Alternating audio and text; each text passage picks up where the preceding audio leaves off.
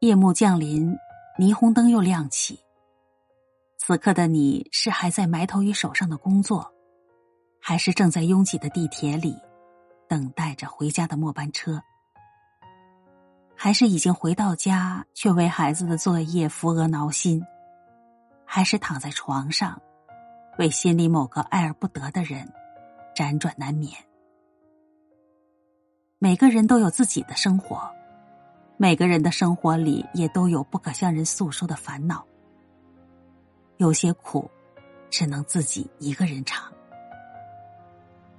日子或紧或慢，不断向前，生活的苦与累也不曾停歇。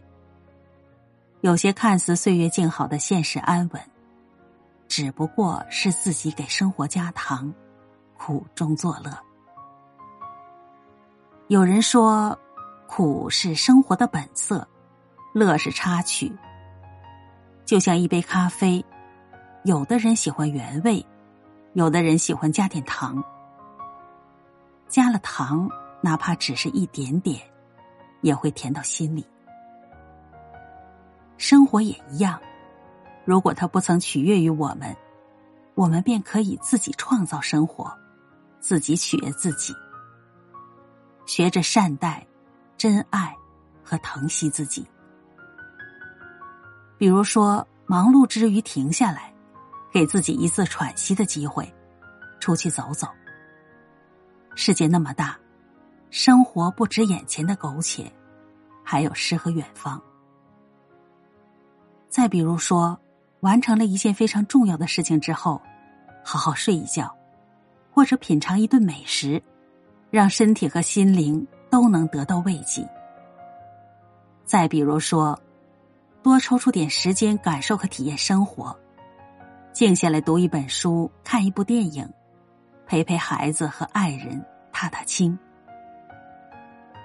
有一位叫丁子的农民工。